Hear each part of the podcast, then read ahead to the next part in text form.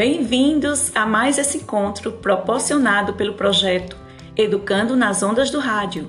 Saudamos a todos os ouvintes e, em especial, aos alunos e suas famílias que estão conectados conosco através da rádio Correio do Sertão FM. Sou a professora Sônia Carvalho e estou me sentindo imensamente satisfeita em estarmos juntos para a nossa segunda semana de aulas da disciplina Projetos Integradores com o tema Educação Empreendedora. A aula 2 de hoje foi pensada especialmente para os alunos do nono ano da Rede Municipal de Ensino de Santana do Ipanema. Na aula anterior, falamos sobre projetos de vida. Propomos uma viagem para dentro de nós mesmos, para ajudar a perceber quais nossos sonhos, desejos, insatisfações, frustrações e atitudes que ajudam a superar nossos medos, contribuindo assim na busca pelo sucesso e satisfação pessoal. Apresentamos três passos para a construção do seu projeto de vida. Passo 1: um, o autoconhecimento.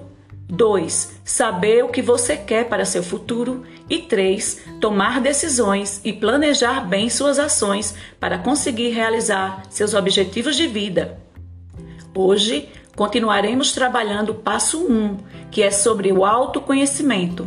Refletiremos sobre relacionamentos e pensaremos também no segundo passo, que é descobrir o que você deseja para seu futuro. Você conseguiu pensar e anotar seus sonhos e planos para o futuro?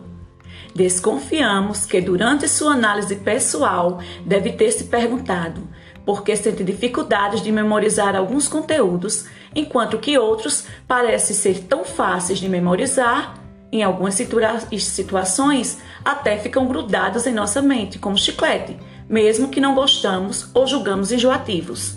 Não é mesmo?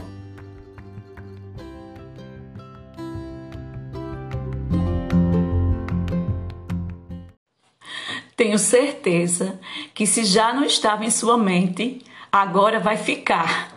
Por que será que é tão difícil memorizar conteúdos de estudos e basta apenas ouvir um áudio desses uma vez para grudar em nossas mentes, mesmo que não gostamos. Será que temos comando total de nossa mente? Podemos memorizar tudo o que queremos com facilidade?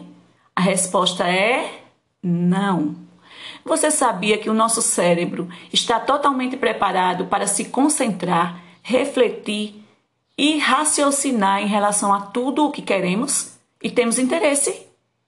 No entanto, muitas vezes nos falta a capacidade de nos concentrar por falta de interesse. Ora, ora, mas sendo assim, como posso me ajudar a memorizar mais facilmente os conteúdos escolares? Usando a sua criatividade para fazer com que o conteúdo seja mais interessante, relacionando-o com sua vida, encaixando-o em algumas situações vividas em seu dia a dia, visualizar imagens, revisar aulas com aulas online no YouTube, potencializar sua concentração na hora de estudar, procurando um lugar mais tranquilo, silencioso e se afastar das redes sociais, evitando as distrações.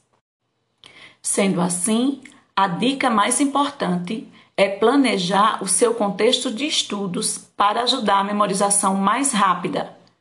Primeiro, precisa mudar sua rotina incluindo nela disciplina.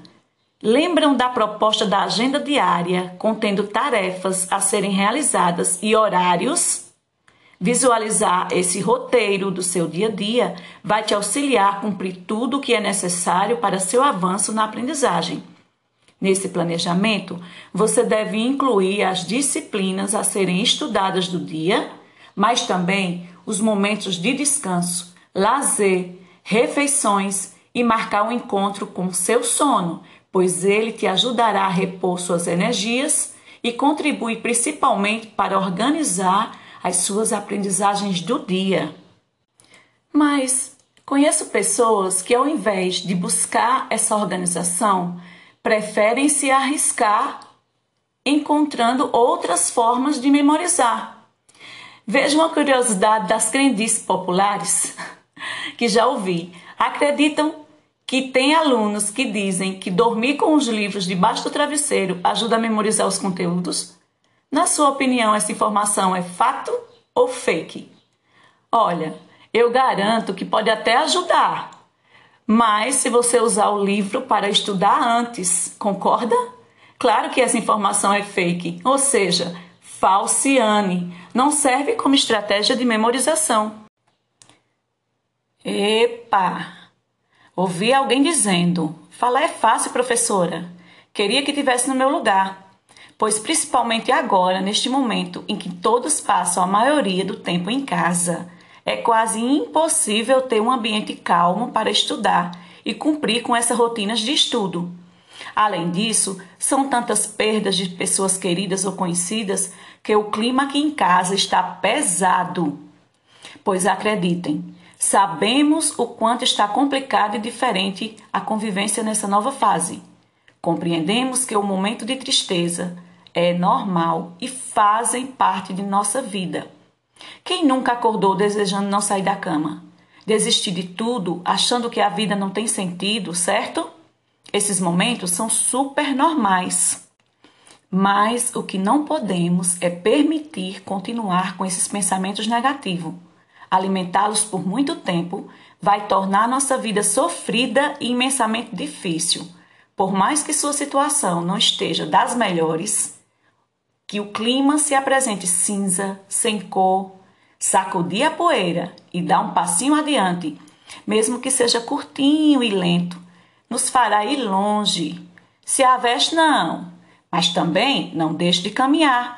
Pense assim por mais que seja uma fase difícil, ela vai passar e nos deixar lições preciosas como aprender a usufruir melhor das relações com os nossos familiares de forma mais leve e que, mesmo não sendo fácil, precisamos continuar sem perder o foco em nossos objetivos de vida.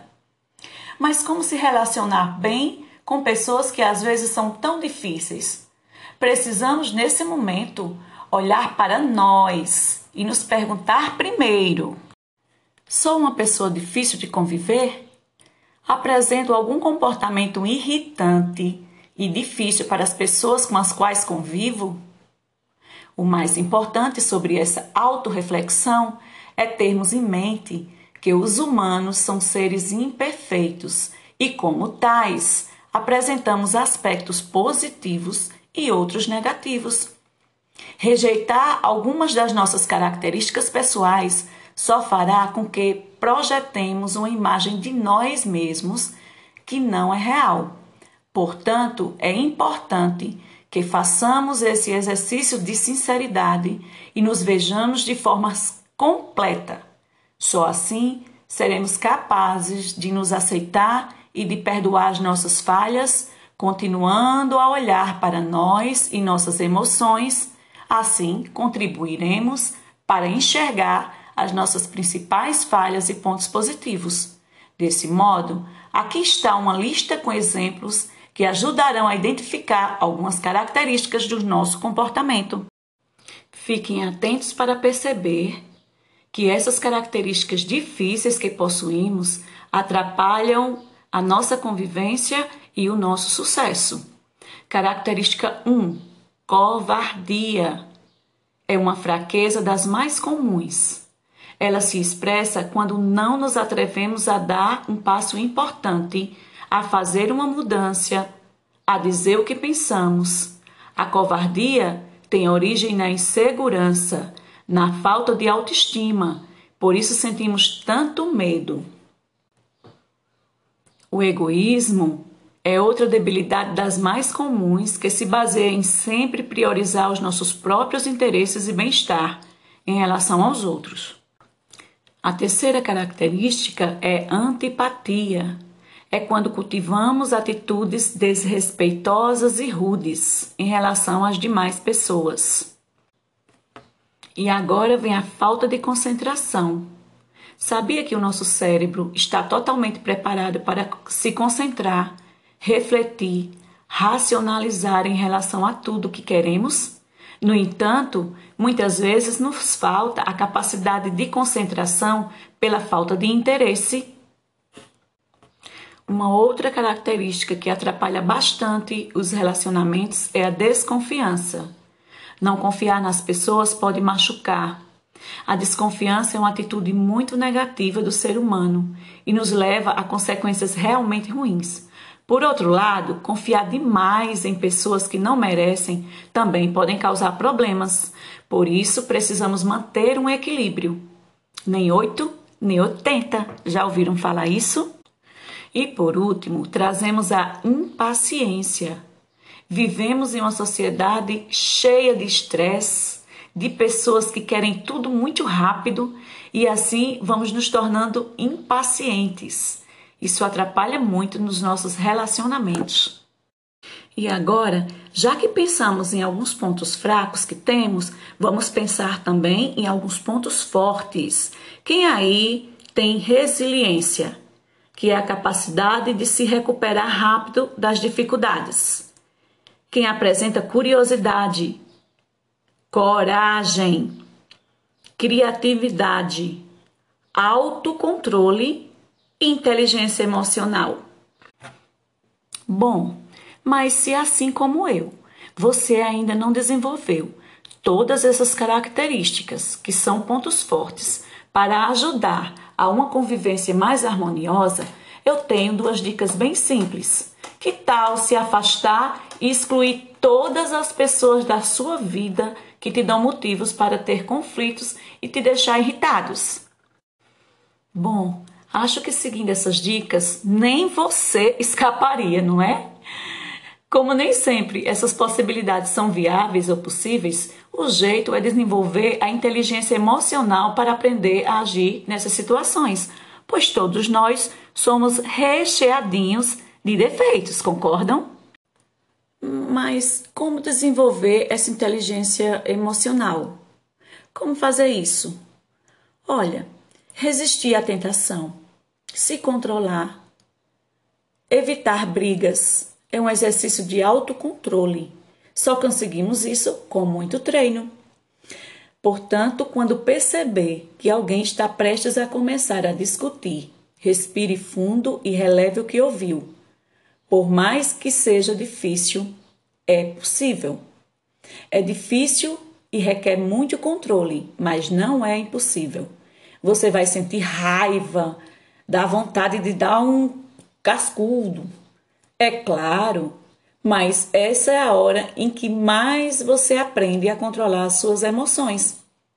Aceite as dificuldades do outro, encare como treinamento para seu aprimoramento pessoal, mas se contagie com coisas positivas. Não deixe se contagiar por pessoas fofoqueiras. Observe que se pegará fofocando também Cuidado, conviver com uma pessoa que reclama e se irrita com tudo pode ser contagiante, te levando a agir da mesma maneira. O segredo é aprender a lidar com todos. Identifique qual tipo de comportamento você e as outras pessoas têm e escolha atitudes inteligentes de conviver da melhor forma possível. Assim, essas atitudes servem de exercício de autoobservação e autoconsciência.